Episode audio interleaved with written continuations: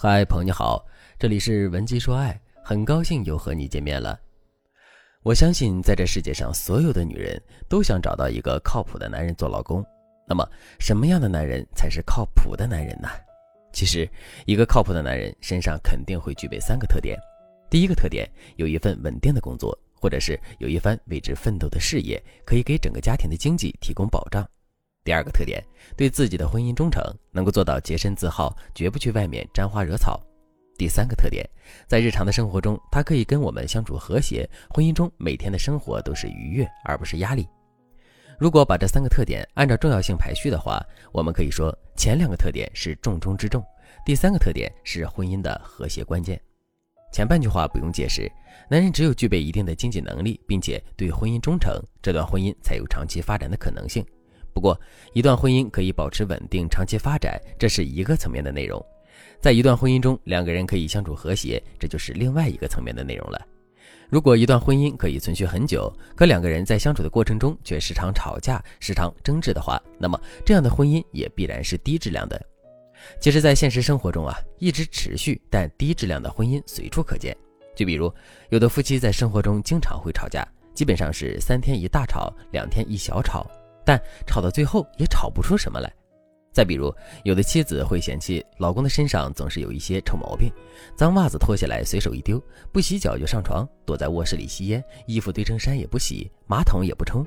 总而言之吧，男人的身上有一大堆的毛病，并且你怎么说他，他都不听。如果真的是这样的话，这段婚姻还有什么质量可言呢？其实，在面对这些问题的时候，很多女人都想过挽救，可她们使尽了浑身解数，最终的结果却并不如人意。男人依旧是我行我素，这段婚姻依旧是一地鸡毛。那么，在面对这种情况的时候，我们到底该怎么办？难道要一直任由这种情况发展下去吗？当然不是。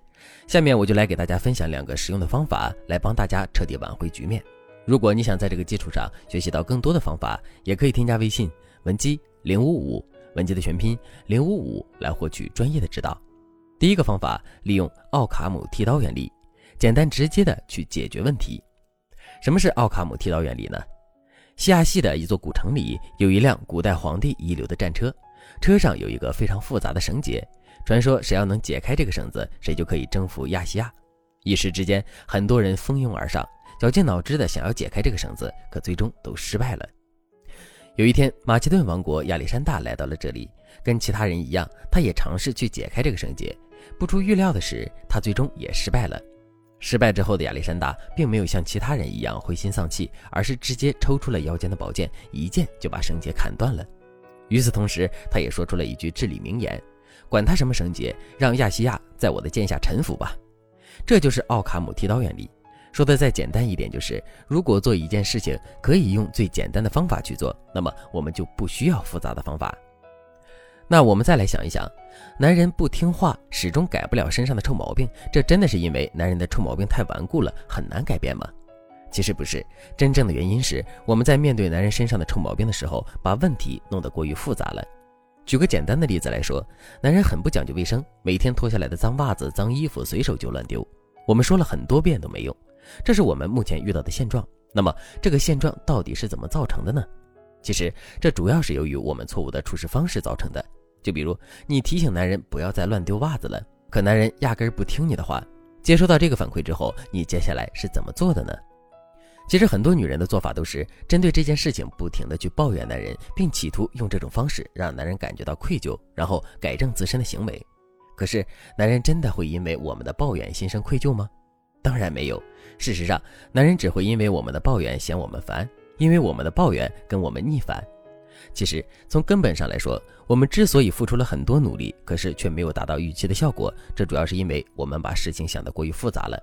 为什么要通过抱怨的方式去激发男人的愧疚心理，然后让男人在愧疚心理的作用下去改正一些具体的问题呢？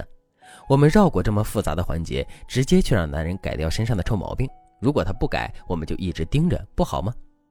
这样简单直接的操作，其实更有利于我们去解决问题。第二个方法，利用釜底抽薪法，减少两个人之间的争吵。什么是釜底抽薪呢？一座大鼎被架在柴火上，鼎里的水已经烧开了。在这种情况下，怎么才能让鼎里的水不再沸腾呢？